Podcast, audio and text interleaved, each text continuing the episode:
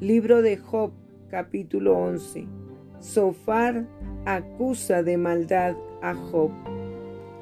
Respondió Sofar Naamatita y dijo, Las muchas palabras no han de tener respuesta, y el hombre que habla mucho será justificado. ¿Harán tus falacias callar a los hombres? ¿Harás escarnio y no habrá quien te avergüence? Tú dices, mi doctrina es pura y yo soy limpio delante de tus ojos.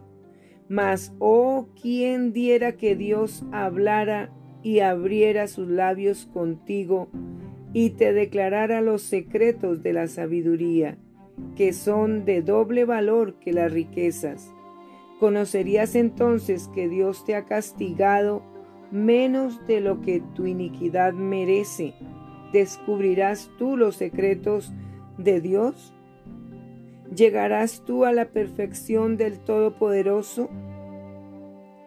¿Es más alta que los cielos? ¿Qué harás? ¿Es más profunda que el Seol? ¿Cómo la conocerás? Su dimensión es más extensa que la tierra y más ancha que el mar. Si Él pasa y aprisiona y llama a juicio, ¿quién podrá contrarrestarle?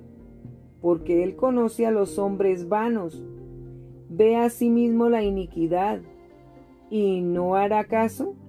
El hombre vano se hará entendido cuando un pollino de asno montes nazca hombre. Si tú dispusieres tu corazón y extendieres a él tus manos, si alguna iniquidad hubiere en tu mano y la echares de ti, y no consintieres que more en tu casa la injusticia, entonces levantarás tu rostro limpio de mancha, y serás fuerte, y nada temerás, y olvidarás tu miseria, o te acordarás de ella como de aguas que pasaron. La vida te será más clara que el mediodía, aunque oscureciere, será como la mañana.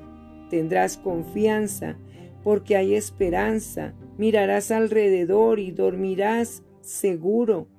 Te acostarás y no habrá quien te espante, y muchos suplicarán tu favor, pero los ojos de los malos se consumirán y no tendrán refugio, y su esperanza será dar su último suspiro.